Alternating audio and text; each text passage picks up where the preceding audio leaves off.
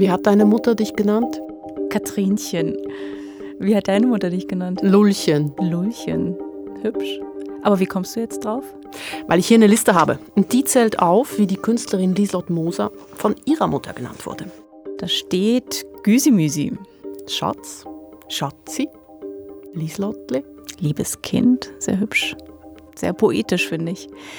Es lässt auf eine innige Beziehung schließen der beiden. Die hatten die zwei, das kann man sagen. Sonst weiß man nicht so viel über Lieselott Moser und auch nicht über ihre Mutter. Wer ist Lieselott Moser? Eine interessante Künstlerin, die keiner kennt, niemand bis jetzt. Eben wurde sie in Stanz in einer Ausstellung gezeigt. Wir sprechen heute über Lieselott Moser und wie Künstlerinnen entdeckt oder wiederentdeckt werden. Warum sie vergessen gehen und warum es Frauen in der Kunst immer noch schwer haben. Darum geht's heute bei Kontext. Du bist Elinor Landmann, Kunstredaktorin bei SRF. Mein Name ist Katrin Becker. Du hast Lieselott Moser nicht gekannt. Ich habe Lieselott Moser nicht gekannt. Wir zwei müssen uns nicht schämen. Niemand hat sie gekannt. Sie ist in dem Sinne eigentlich schon in Vergessenheit geraten, während sie noch gelebt hat, muss man tragischerweise sagen. Man kannte sie nicht zu Lebzeiten, man kannte sie nicht nach dem Tod. Das sagt Jana Bruckmann. Sie ist Kuratorin und kennt Moser wohl am besten, denn sie hat die Stanzer Ausstellung zusammengestellt und Moser richtig ausgegraben. Ja, also ich bin jetzt noch nicht ganz eineinhalb Jahre auf dieser Kuratorenstelle am Nidwaldner Museum und eine der schönen Aufgaben ist natürlich auch, die ganze Sammlung kennenzulernen. Und dazu gehört Depot-Rundgänge, aber auch natürlich die Webseiten durchforsten. Und da ist sie auf Lieselott Moser gestoßen. Das heißt, die Bilder, die waren da, aber es wusste keiner was davon. Genau, war ein Zufallsfund. Lieselott Moser, die hatte noch nicht mal einen Eintrag im Online-Lexikon des Schweizerischen Instituts für Kunstgeschichte im SICAT. Und wie genau ist sie dann darauf gestoßen? Das Nidwaldner Museum hat den Nachlass der Künstlerin, rund 300 Werke, und Jana Bruckmann ist ein Bild mit Weihnachtskugeln aufgefallen. Und dann fing sie an zu recherchieren, auch im Depot. Dann nimmt man die führen und also ich bin wirklich äh, unglaublich positiv überrascht gewesen, als ich die Sachen gesehen habe bei jedem Bild, das man dann quasi aus dem Rechen rausgenommen hat. Und ich dachte, wow, das ist ja noch besser, das ist noch interessanter. Dann kommt das nächste, ah nein, das ist interessanter. Die Kuratorin Jana Bruckmann war also die erste, die nach 50 Jahren Mosers Bilder bewusst anschaute. Beschreib mir mal, was diese Bilder so bemerkenswert macht. Das ist realistische Malerei, das sind Porträts, Naturstudien, Schmetterlinge, Pflanzen. Die Lieselott Moser hatte ein unglaubliches Interesse an der Welt. Die wurde 1906 geboren, erkrankte früh an Kinderlähmung und war dann Zeit ihres Lebens beeinträchtigt. Die brauchte eine Gehhilfe. Und hat das ihre Karriere irgendwie beeinflusst? Also es prägte ihre Malerei. Sie malte oft zu Hause, den Blick aus dem Fenster. Oder sie porträtierte Menschen, die dann eben zu ihr kamen. Aber sie hat sich nicht behindern lassen. 1927, mit 21 Jahren, wandert sie mit ihrer Mutter in die USA aus, nach Detroit. Und warum gerade Detroit? weil die Mutter dort einen Job bekommt. Die leitet die Textilabteilung am Detroit Institute of Art. Und Lisot Moser, die malt aus dem Fenster. Die amerikanischen Straßen, dicke Chrysler drauf, Werbungen am Straßenrand. Und in Detroit leben die beiden Frauen fast 40 Jahre und machen Karriere, jede auf ihre Art. Die Tochter malt, zeichnet, stickt, verkauft ihre Kunst. Das Güsimüsi und ihre Mami sozusagen, die waren beide schon ziemlich symbiotisch, oder?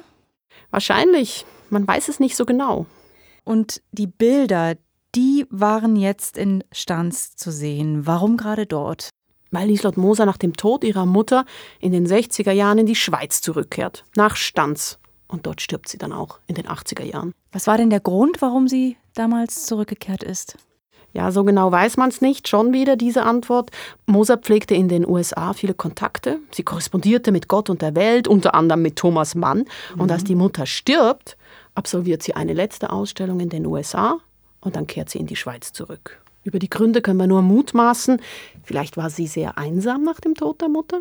Vielleicht ähm, spielt die Krankenversicherung im Alter eine Rolle. Jedenfalls kommt sie zurück mit 58 und es ist nicht so toll in der Schweiz. Du hast jetzt oft Vermutungen angestellt. Warum eigentlich immer nur Vermutungen? Warum weiß man so wenig? Also die Frau ist erst 50 Jahre tot, aber eigentlich ist nichts mehr da. Wenn du Moser googelst, kommt nichts. Jana Bruckmann ist die erste, die diese Künstlerinnenbiografie erforscht und die erste umfassende Ausstellung von Mosers Werken überhaupt organisiert hat. Okay, das stelle ich mir jetzt gerade vor, da ist eigentlich nichts. Wie ist denn die Bruckmann da vorgegangen? Es ist wie ein Zehntausender-Puzzle. Riesig. Du nimmst ein Stück, guckst, passt's, dann nimmst du das nächste Stück. Also Einwohneramt, Daten klären. Vielleicht findest du Geburtsdaten, vielleicht findest du die Daten der Eltern und so weiter und so fort. Das heißt, man, man hat eigentlich einen großen Fragenkatalog am Anfang und fängt dann an, sich dort durchzuarbeiten. Und an gewissen Orten kommt man schneller für sich und an anderen Orten gibt es auch immer noch offene Stellen, wo man halt nicht wissen. Wichtig, die Jana Bruckmann hat ja die Bilder. Und die Bilder, die liefern auch Informationen. Und wie, das hat sie mir in der Ausstellung gezeigt. Oder zum Beispiel das Gebäude dort rechts, wo so drapiert ist. Ja. Das ist eigentlich da wieder drin mit der Werbetafel United Laundry. Ja, genau. Moser malte, wie gesagt, oft aus dem Fenster. Und wer genau hinschaut, der sieht auch, dass sich die Aussichten eben ähneln. Also man sieht zum Beispiel da das eine Haus, oder, mit Ja. den Giebeln. Ja. Das ist auch dort im Hintergrund. Stimmt. Die haben recht, weil dort ist der Wohnblock, der rote, hoch Genau, links. der kommt dort wieder vor. Genau. Wir haben hier eigentlich so etwas aus dem ersten Stock und da sind wir so ein bisschen weiter oben, hier die beiden links, oder? Habe ich, also das ist vielleicht falsch, Bin mir auch nicht sicher. Das heißt, über diese Bilder lassen sich Straßenansichten rekonstruieren. Also welche Adresse in Detroit könnte das sein? Wo könnte dieses und jenes Haus gestanden haben? Ist denn da die Kuratorin Jana Bruckmann auch hingefahren und hat sich das vor Ort angeschaut? Nein, sie konnte die Adressen anders herausfinden. Achtung, jetzt muss ich ein bisschen ausholen. Also, als Künstlerin hat sich die Moser extrem für Kunst interessiert. Und sie hat gesammelt. Kunstgeschichte, Architekturgeschichte und was kriegt sie in die Finger? Postkarten. Also du meinst Ansichtskarten. Genau, das Kolosseum, Botticelli aus den Uffizien oder die Abbildungen ihres geliebten Dürer. Und sie hat diese Karten gekauft oder sie hat sie geschickt bekommen und sie hat sie systematisch geordnet in einem Schrank. Warum ich das weiß? Weil man den Schrank gefunden hat. Vorhin hast du mir aber gesagt, man hat eigentlich nichts von ihr. Wo hat man denn dann nun diesen Schrank gefunden? Ha! Stanz ist ein Dorf. Und die Restauratorin im Nidwaldener Museum ist die Tochter eines Arztes. Und dieser Arzt, das war der Arzt von Lieslott Moser. Und diesem Arzt hat Lieslott Moser ihren Schrank vermacht. Und darum haben wir den. Aha, verstehe. Aber was hat's denn nun eigentlich mit diesen Postkarten auf sich, die da in diesem Schrank lagen? Weil Postkarten eben nicht nur schöne Bilder sind, sondern auch Postkarten. Und das heißt, darauf steht Mosers Adresse. Ah, ich verstehe. So findet man raus, wo sie in Detroit gewohnt hat. Oder dass sie eine Zeit lang in Wien war und dort eine künstlerische Ausbildung gemacht hat. Alles klar, jetzt ergibt sich das wie beim Puzzle Stück für Stück, Teil für Teil fügt sich aneinander und rekonstruiert im Grunde genommen ein Leben. Da ist sie ja dann vorgegangen wie eine Detektivin. Aber es ist eigentlich nicht ihre Aufgabe, oder? Als Kuratorin. Nee, Jana Bruckmann hat erstmal das Fundament legen müssen, um dann überhaupt die Ausstellung machen zu können. Das ist Grundlagenforschung, das ist extrem aufwendig. Und hat sich die Arbeit gelohnt? Also machen wir mit Lieselott Moser eine totale Entdeckung. Also ich finde, manches ist schon saugut, nicht alles, aber manches. Es gibt ein Bild mit Müll aus dem Jahr 1941, Dust and Asher. Du siehst Staub, einen Wischmopp, einen abgerauchten Stumpen, zerknülltes Papier, Dreck. Okay. Und was fasziniert dich an diesem Bild? Da ist ein Mülleimer ausgekippt und die Moser malt das mit Hingabe und mit Akribie. Und dann hängt sie es als allererstes Bild in einer Ausstellung auf. Sie kippt den Leuten den Mülleimer quasi vor die Füße. Ziemlich provokant. Es gibt ein anderes Bild von ihr, das zeigt den Blick in einen total vermauerten Hinterhof. Nicht Landschaft, Ausblick, Übersicht, Natur, nein, Backsteine zugemauert, Brett von Kopf. Ich finde, da kriegt man so ein Gespür für diese Frau. Die hat was Freches, was sehr Selbstbewusstes. Aber wenn das so interessante Bilder sind, wie du mir jetzt gerade beschreibst, warum ging sie dann eigentlich vergessen? Wie kann das passieren? Weil man die Rezeption als Künstlerin nicht beeinflussen kann. Interessante Bilder garantieren nicht den Erfolg. Manche Sachen interessieren manchmal einfach nicht, weil gerade was anderes en vogue ist. Und es gibt noch einen anderen Grund fürs Vergessen. Weil die Moser ein Leben führte, das die Merkmale von Leben hat, die ihm gern vergessen gehen.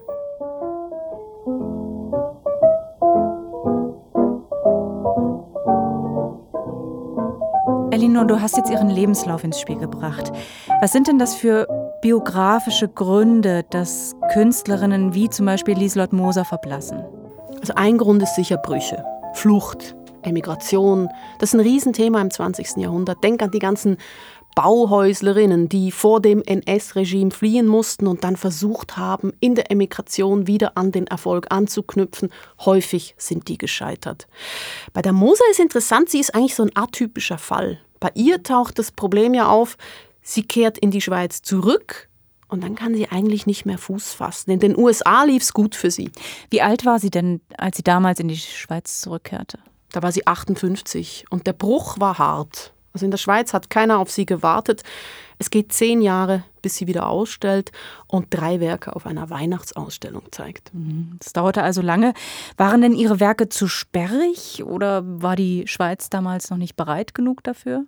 Sperrig stimmt sicher. Die Frau, die war mit ihrer Kunst unzeitgemäß unterwegs, ob sie jetzt Schmetterlinge malt oder Mülleimer. Sie hält einfach an ihrem Realismus fest. Und damit ist sie draußen, weil die Kunstgeschichte zeitweise dann eher nach Abstraktion verlangt oder eher nach Konzept. Und Mosers Realismus, der schien einfach nicht besonders wertvoll. Mhm. Schön und gut, aber diese Bilder von Lieslott Moser, die kann man ja nun nicht mehr sehen in der Ausstellung, die ist ja nun vorbei. Ja, leider. Mhm. Und warum erzählen wir dann jetzt darüber? Weil genau das der springende Punkt ist. Ausstellungen von wiederentdeckten Künstlerinnen, die enden, die gehen vorbei, man verpasst sie auch. Es ist ja auch nicht du mit dieser Ausstellung man kann jetzt sagen, es ist eine Weiterentdeckung, aber ob sie den wirklich den Weg in Kanon findet, wie nachhaltig das ist, dass das wirklich nachhaltig kann werden kann, muss man wirklich dranbleiben und die Forschung weitertreiben. Die Frage, die Kuratorin Jana Bruckmann vom Nidwaldner Museum hier eigentlich stellt, ist ja, wie bleiben Künstlerinnen im Bewusstsein der Gesellschaft? Wie kommt es zu Gleichberechtigung, wenn Sichtbarkeit nur temporär ist? Also klar ist, eine Ausstellung reicht nicht, braucht einfach mehr. Mhm. Und was ist das mehr? Zum Beispiel Forschung, Bücher, die bleiben ja. Es braucht die wissenschaftliche Auseinandersetzung mit Künstlerinnen. Und deiner Meinung nach passiert das viel zu wenig? Ja, das passiert eher weniger. Man kann das ja auch belegen, man kann die Publikationslisten auszählen. Das SIG, das Schweizer Institut für Kunstgeschichte, publiziert zum Beispiel Övre-Kataloge von Schweizer Künstlerinnen und Künstlern. Das ist eine wichtige Sache für Forschung und für den Markt. Ein Övre-Katalog verzeichnet alle Werke eines Künstlers, alle Werke einer Künstlerin. Das ist eine verbindliche Liste. Mhm. 33 Künstlerinnen und Künstler der Schweiz wurden vom SIG bisher mit Övre-Katalogen bedacht. Mhm. Darunter sind genau drei Frauen. Und zwei davon kriegen bloß Online-Övre-Kataloge. Und es geht noch weiter. Unter den 50 Ausstellungskatalogen zu Schweizer Kunst, die das SIG bisher publiziert hat, sind 25 Bücher, die sich allgemeinen Themen widmen. Also zum Beispiel die Schweizer Zeichnung im 17. Jahrhundert oder andere Themen. Dann gibt es 25, die sich einzelnen Schweizer Künstlern widmen.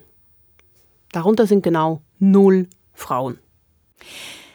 Ehrlich gesagt, das überrascht mich jetzt ziemlich, weil wenn ich mich so umschaue, dann gibt es aktuell wahnsinnig viel zu Frauen in den Museen. Also ich denke da jetzt spontan an Niki de Saint-Phal im Kunsthaus Zürich.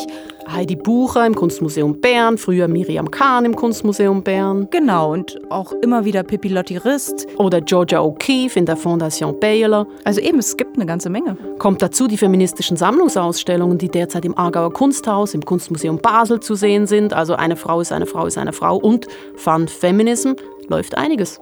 Genau, es läuft einiges. Ich mache trotzdem mal den Spielverderber. Klingt nach viel, aber Künstlerinnen spielen auf dem Markt nach wie vor eine untergeordnete Rolle. Und das ist zentral, denn Geld regiert auch hier. Eine untergeordnete Rolle? Wie hängt das zusammen? Erklär mir das. Es gibt leider nur angejahte Zahlen. 2019 beträgt der Anteil von Künstlerinnen auf dem Kunstmarkt 2%. Also 2% des globalen Umsatzes mit Kunst kommt über den Handel mit Werken von Frauen zustande.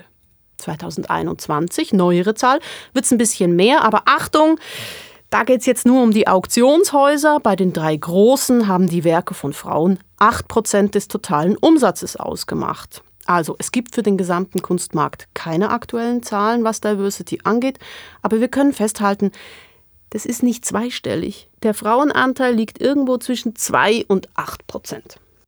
Das ist schon krass. Und warum ist das so zentral, wenn wir über Museen reden? Also bei Museen gibt es ja schon andere Spielregeln. Die sind ja nicht kommerziell ausgerichtet wie der Kunstmarkt. Das ist ja was anderes. Wir in der Schweiz, wir denken immer, Museen und Kunstmarkt, das seien zwei Paar Schuhe, aber es ist eigentlich dieselbe Party. Es gibt einen Connex. Auch öffentlich finanzierte Museen kommen ohne private Sammlerinnen und Sammler nicht klar, weil sie sich mit ihren mageren Ankaufsetats gar keine neue Kunst leisten können. Und ja auch Privatsammlungen ausstellen oder als Leihgaben bekommen. Es gibt also eine ganz klare Verbindung der Museen zum Markt. Und warum das den Frauen schadet, das ist Thema für ein anonymes Kollektiv auf Instagram. Du sprichst jetzt von Hulda Zwingli. Mhm.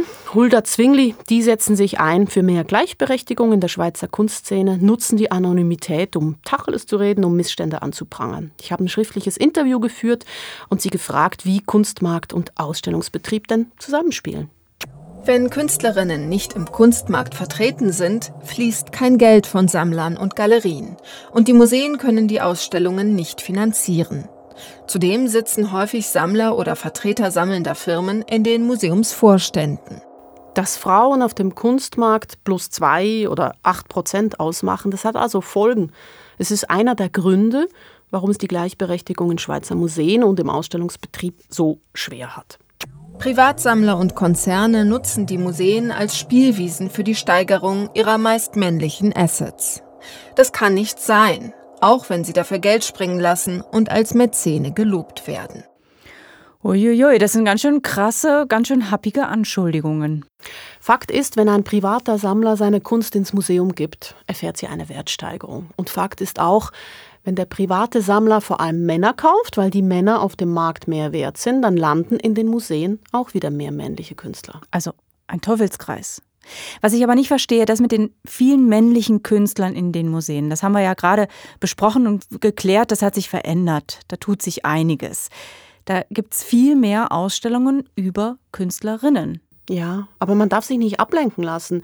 Die Ausstellungstätigkeit, die zeigt mehr Frauen. Aber in den Sammlungen von den Museen, da schaut es bitter aus. Und diese Sammlungen sind wichtig, die bleiben über Jahrhunderte. Und da sind es dann mal fünf, mal acht Prozent Frauen. Viele Häuser publizieren die Zahl gar nicht. Öffentlich kommuniziert hat das Aargauer Kunsthaus. Das ist ein wichtiges Museum, das zeigt quasi die Schweizer Kunstgeschichte. Und Simona Ciuccio ist dort verantwortlich für die Sammlung und sie hat gezählt, der Frauenanteil liegt bei 13 Prozent. Ähm, wenn man diese Zahl sagt, dann sagen alle, uh, so wenig. Warum ist das so wenig? Weil diese Sammlung historisch gewachsen ist.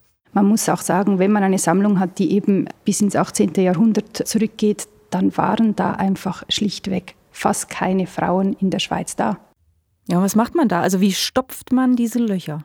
Das ist die große Frage und ich glaube, hier wird es ideologisch. Als engagierte Frau sage ich, ist mir wurscht, bevor ihr nicht 50-50 aufgestellt seid, kauft ihr einfach keine Männerkunst mehr. Also wenn ich dich richtig verstehe, alles, was man verpasst hat an Frauen, muss man jetzt nachträglich ankaufen. Das kann aber ganz schön teuer werden. Ja, und das ist mir als engagierte Feministin egal. Treibt einfach das Geld auf, auf alle Fälle gebt, was ihr habt für Frauen aus. Wenn ich es jetzt aber als Kunstredaktorin betrachte und die Situation eines Museums berücksichtige, dann argumentiere ich vermutlich ein bisschen weniger grundsätzlich. Überleg mal, Angelika Kaufmann, die Schweizer Künstlerin aus dem 18. Jahrhundert mit einer internationalen Karriere, die wollen heute alle. Das geht gar nicht. Und es kommt noch was dazu. Ich kann Hodler nicht die nächsten 100 Jahre ins Depot verbannen. Meiner Meinung nach, eine Privatsammlung kann sagen, ich sammle nur Frauen eine öffentliche Sammlung, da finde ich, ähm, ist es schon etwas komplizierter. Da stellt sich also die Frage der Funktion, was darf, was soll ein öffentliches Haus leisten? Wenn Sie sich nur noch um Frauen kümmern, dann verlieren Sie die andere Hälfte, die Männer. Und die gehören ja auch zur Sammlung und zur Schweizer Kunstgeschichte. Auf der anderen Seite, wenn Sie nicht aufholen mit Ihrer Frauenquote, dann machen Sie im Grunde genommen weiter mit der Verzerrung. Das ist auch nicht okay. Ist ein Patt.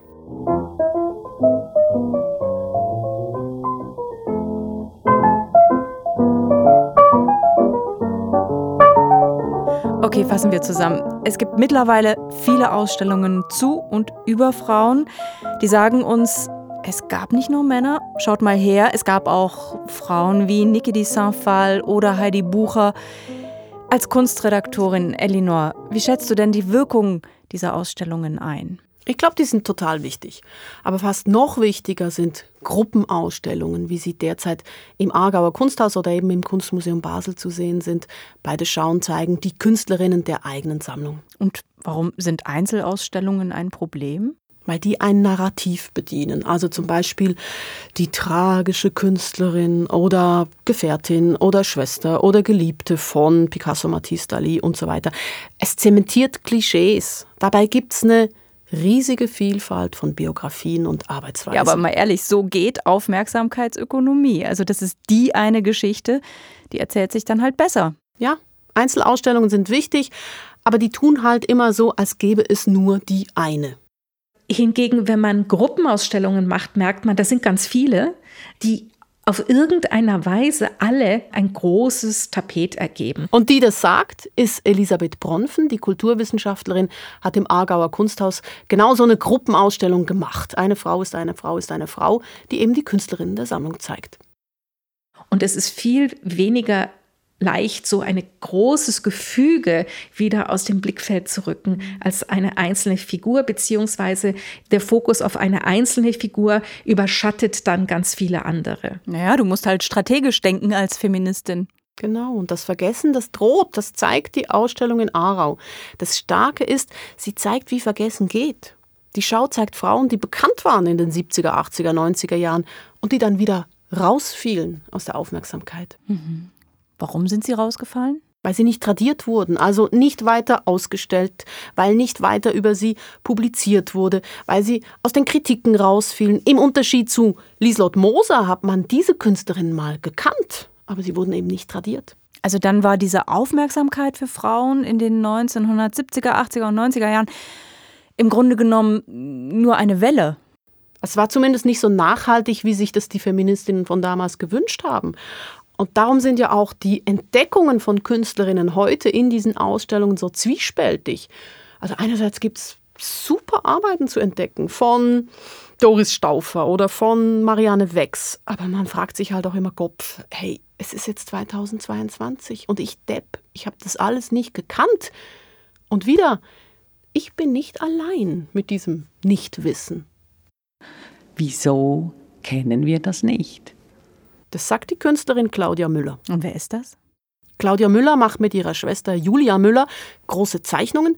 Die beiden gehören zu den bekannten Schweizer Gegenwartskünstlerinnen. Und jetzt hat Claudia Müller mit einer ganzen Gruppe von Frauen die Basler Ausstellung Fun Feminism kuratiert. Okay, und sie fragt sich also, warum kennen wir diese ganzen Frauen nicht?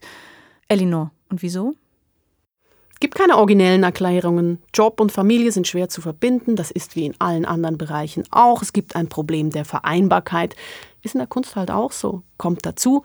In der Vergangenheit wurden Lehraufträge oder Aufträge für Kunst am Bau selten an Frauen vergeben. Das heißt, Künstlerinnen verzettelten sich mit Nebenjobs und das heißt, sie fielen raus aus einem sich selbst bestätigenden System, in dem es dann halt nur um Aufmerksamkeit geht.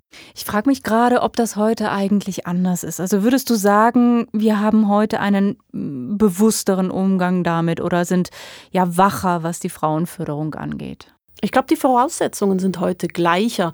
Aber es gibt nach wie vor ungelöste Fragen. Was ist mit der Förderung von wissenschaftlicher Forschung zu Frauen? Es ist schwer, an Fördergelder zu kommen. Manche sagen dann, es braucht jetzt extra Frauentöpfe. Andere sagen bloß nicht. Wenn wir anfangen, Frauen extra zu stellen, dann kommen wir ja mit der Gleichberechtigung erst recht nicht weiter. Also insofern sind die Zahlen halt einfach noch nicht ausgeglichen. Da bin ich schon noch immer auf der kämpferischen Seite, dass wir das verbessern müssen. Äh, Im Sinne von jetzt erst recht. Und jetzt denkt Claudia Müller ganz lange nach. Bin manchmal aber immer noch ernüchtert. Sie ist ratlos. Ja, nicht nur sie. Dauert halt einfach alles sehr lange. Also, was braucht's? Gute Frage, finde ich. Ja, was braucht es? Also es braucht sich von den Institutionen da eine erhöhte Aufmerksamkeit kleinen, kleineren, schmälerem Werk und schmäleren Positionen gegenüber. Claudia Müller sagt also, man soll bewusster dahin schauen, wo die Lücken sind und sich bei der Arbeit auch selbst hinterfragen, habe ich eigentlich alles berücksichtigt. Und außerdem, man sollte Gruppenausstellungen ansetzen, die die ständige Auseinandersetzung mit Künstlerinnen gewährleisten. Also gucken, dass die Frauen nicht aus der Aufmerksamkeit rausfallen. Tradierung, Kanonisierung durch Ausstellungen und Texte. Und ja klar, ein aufmerksames Auge haben, was die Verwendung öffentlicher Gelder angeht. Nochmal, Hulda Zwingli. Es ist wichtig, Bedingungen an öffentliches Geld zu knüpfen. Und zwar auf der ganzen Linie, von den Universitäten bis in den Kunstbetrieb. Okay, also es ist offensichtlich, es gibt ziemlich viel zu tun. Ja, und es ist wirklich viel. Grundsätzlich ist es viel. Es ist aber auch viel, was nicht bearbeitet ist. Die vielen Geschichten, Leben, Werke von Frauen, die in den Depots schlummern. Und selbst wenn man sie dann zutage fördert, ist es damit ja noch nicht getan. Eben, wir haben es gehört, wie bei Lieslott Moser. Und bei Jana Bruckmann. Und dann fängt man halt mal an und irgendwie kommt immer mehr zum Vorschein. Und jetzt habe ich das Gefühl, es ist die Spitze des Eisbergs. Also man könnte wirklich noch überall weitergehen.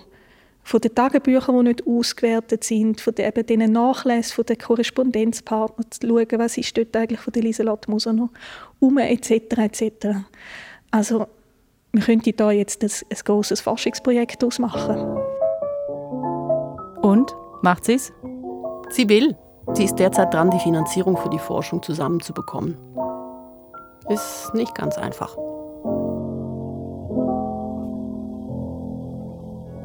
Viele Künstlerinnen im Museum, Hype oder Kurswechsel. Das war der Kontext-Podcast von Elinor Landmann. Sounddesign hat Michael Studer gemacht. Mein Name ist Katrin Becker.